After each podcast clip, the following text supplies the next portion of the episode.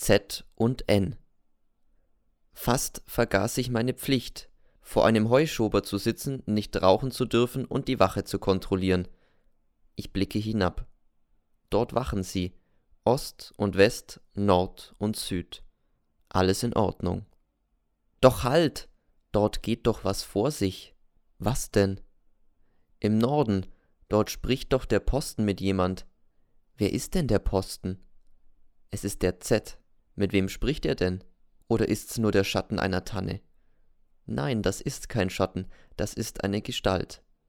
Jetzt scheint der Mond auf sie, es ist ein Junge, ein fremder Junge. Was ist dort los? Der Fremde scheint ihm etwas zu geben, dann ist er verschwunden. Der Z rührt sich kurze Zeit nicht, ganz regungslos steht er da. Lauscht er? Er sieht sich vorsichtig um, und dann zieht er einen Brief aus der Tasche. Ach, er hat einen Brief bekommen. Er erbricht ihn rasch und liest ihn im Mondschein. Er steckt ihn gleich wieder ein. Wer schreibt dem Z? Der Morgen kommt und der Feldwebel erkundigt sich, ob ich etwas Verdächtiges wahrgenommen hätte. Ich sage, ich hätte gar nichts wahrgenommen und die Wachen hätten ihre Pflicht erfüllt. Ich schweige von dem Brief, denn ich weiß es ja noch nicht, ob dieser Brief mit dem gestohlenen Fotoapparat irgendwie zusammenhängt. Das muss ich noch klären, und bis es nicht bewiesen wurde, will ich den Z in keinen Verdacht bringen. Wenn man nur den Brief lesen könnte. Als wir das Lager betreten, empfangen uns die Jungen erstaunt wann wir denn das Lager verlassen hätten. Mitten in der Nacht, lügt der Feldwebel, und zwar ganz aufrecht, aber von euren Wachen hat uns keiner gesehen. Ihr müsst schärfer aufpassen, denn bei einer solchen miserablen Bewachung tragen's uns ja noch das ganze Lager weg, die Gewehre, die Fahne und alles, wofür wir da sind.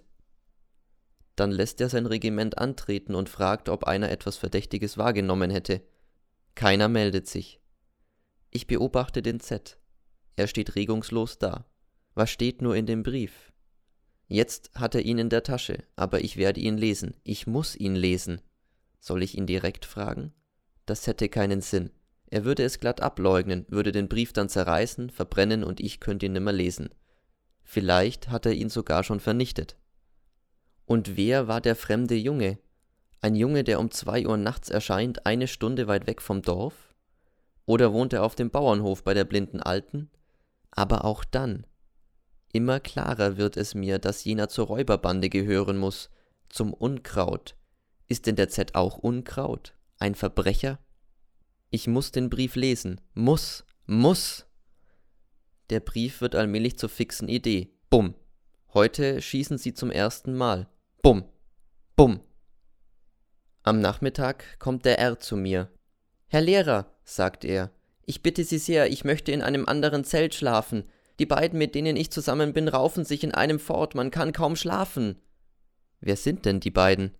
Der N und der Z. Der Z? Ja, aber anfangen tut's doch immer der N. Schick mir mal die beiden her. Er geht und der N kommt. Warum raufst du immer mit dem Z? Weil er mich nicht schlafen lässt. Immer weckt er mich auf. Er zündet oft mitten in der Nacht die Kerze an. Warum? Weil er seinen Blödsinn schreibt. Er schreibt? Ja. Was schreibt er denn? Briefe? Nein, er schreibt sein Tagebuch. Tagebuch? Ja, er ist blöd. Deshalb muss man doch nicht blöd sein. Es trifft mich ein vernichtender Blick. Das Tagebuchschreiben ist der typische Ausdruck der typischen Überschätzung des eigenen Ichs, sagt er. Kann schon stimmen, antworte ich vorsichtig, denn ich kann mich momentan nicht erinnern, ob das Radio diesen Blödsinn nicht schon mal verkündet hat. Der Z hat sich extra ein Kästchen mitgenommen, dort sperrt er sein Tagebuch ein. Schick mir mal den Z her. Der N geht, der Z kommt. Warum raufst du immer mit dem N? Weil er ein Plebejer ist. Ich stutze und muss an die reichen Plebejer denken. Ja, sagt der Z, er kann es nämlich nicht vertragen, dass man über sich nachdenkt, da wird er wild. Ich führe nämlich ein Tagebuch und das liegt in einem Kästchen. Neulich hat er es zertrümmern wollen, drum verstecke ich's jetzt immer. Am Tag im Schlafsack, in der Nacht halte ich's in der Hand. Ich sehe ihn an und ich frage ihn langsam, und wo ist das Tagebuch, wenn du auf Wache stehst? Nichts rührt sich in seinem Gesicht. Wieder im Schlafsack, antwortet er. Und in diesem Buch schreibst du alles hinein, was du so erlebst?